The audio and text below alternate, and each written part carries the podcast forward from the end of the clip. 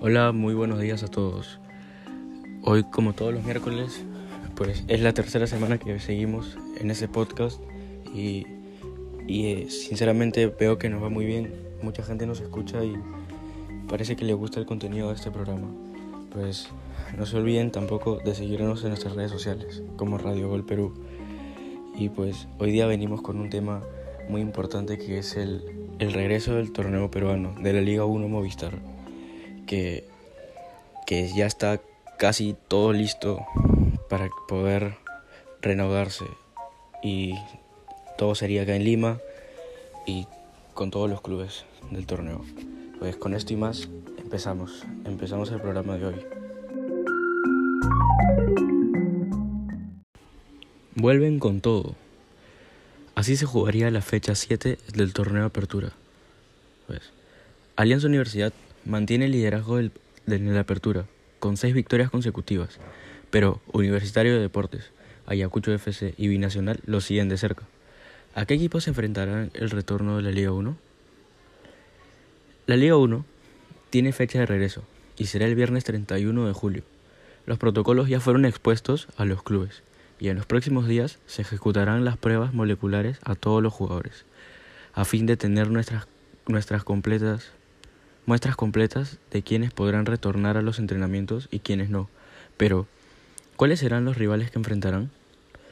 El torneo de apertura se paralizó, luego de jugarse la fecha 6. Para esto, Alianza Universidad se mantenía como único líder de la tabla de posiciones, tras mantener un invicto como 16 puntos, muy seguido de Ayacucho, Binacional y Universitario, cada uno con 13, al tener cuatro victorias, un empate y una derrota. Como ya sabemos, el primero era Alianza Universidad, invicto.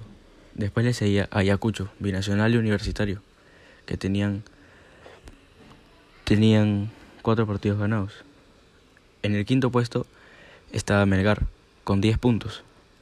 Después en el sexto se colocaba Cienciano con 9, al igual que UTC y Cantolao, con el mismo puntaje. En el puesto 9 estaba Sport Huancayo, con 8 puntos igual que el Boys también tenía 8 puntos, pero en el puesto 10. En el 11 se encontraba San Martín también con 8 puntos. En el 12 seguía Deportivo Municipal, con 7 puntos. Le seguía Alianza Lima con 7 también.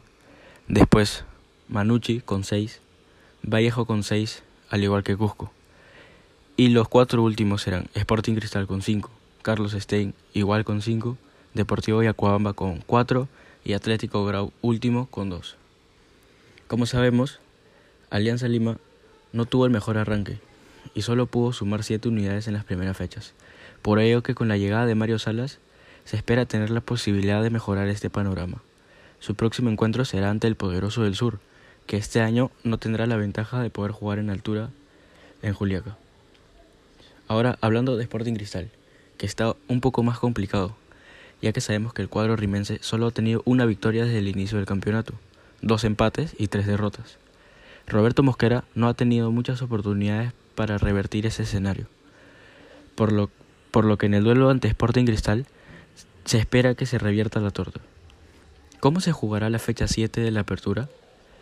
Los partidos arrancarían desde el viernes 31 de julio, aunque de momento no hay un calendario específico para conocer las fechas y horas exactas. Ni se conoce el recinto donde se disputarán dichos encuentros.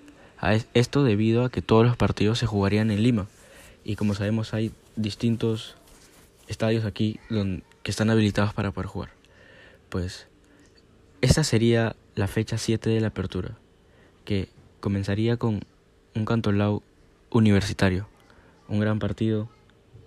Después se viene la Universidad San Martín contra Deportivo Municipal. Y después le sigue el Sport Huancayo UTC,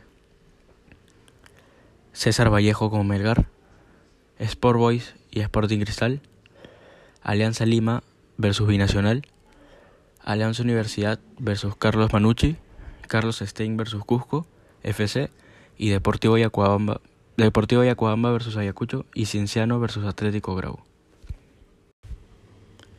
Ahora hablaremos un poco sobre Gregorio Pérez, el entrenador universitario que se metió al corazón del hincha en solo siete meses En medio de la, incertidumbre, sobre su continuidad, les presentaremos algunos detalles sobre su vida y de cómo llegó al club merengue. Dicen en Montevideo, en la ciudad donde no hay nombre más afortunado que Gregorio Pérez.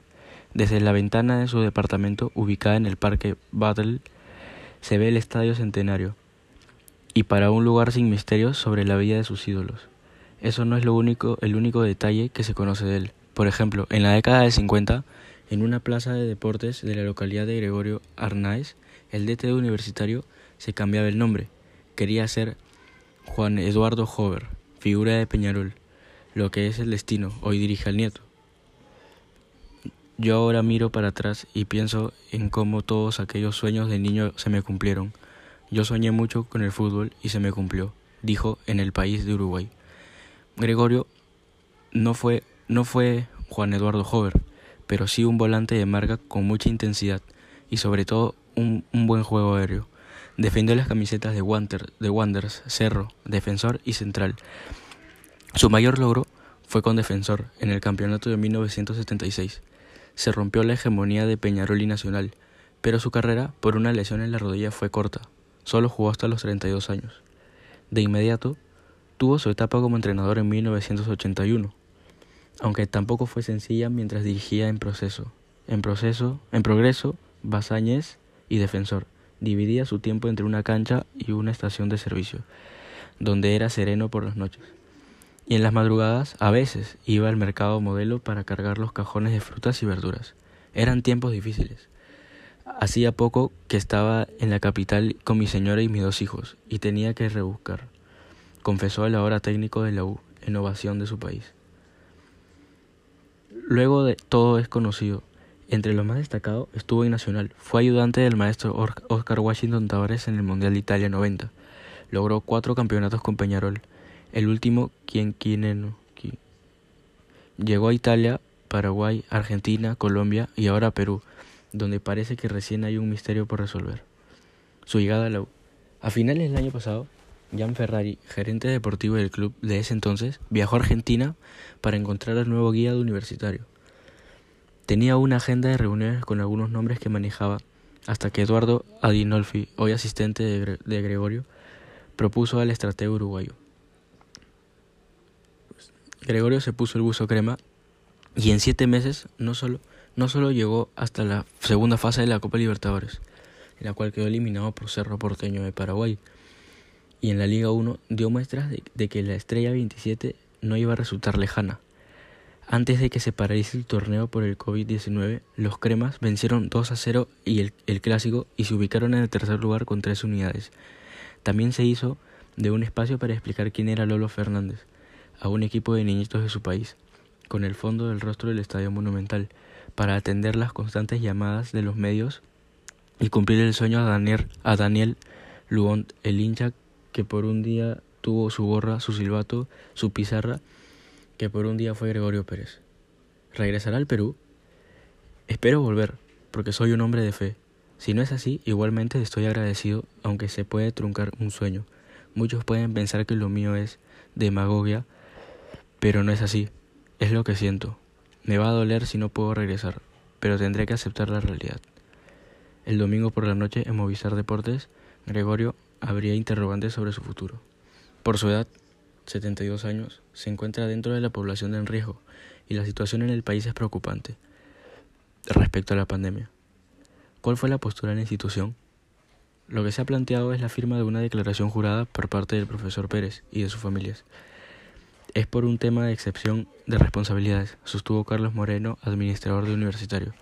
A ello se suma que se necesita una certificación médica de aptitud emitida por el médico del empleador. Habrá una fiscalización constante. Mientras se resuelve este único misterio con relación a Pérez, durante estos meses ha quedado claro su manejo, su experiencia, sus conocimientos y el cariño del club. Y esto último, sobre todo en el fútbol, siempre se nota. Y bueno chicos, hemos llegado al final del programa, al final de este podcast y así como yo, ustedes también están ansiosos porque vuelva a la liga, porque todos extrañamos al equipo, al equipo de nuestros amores, ¿no? El mío es la U y de verdad que extraño ver jugar a la U.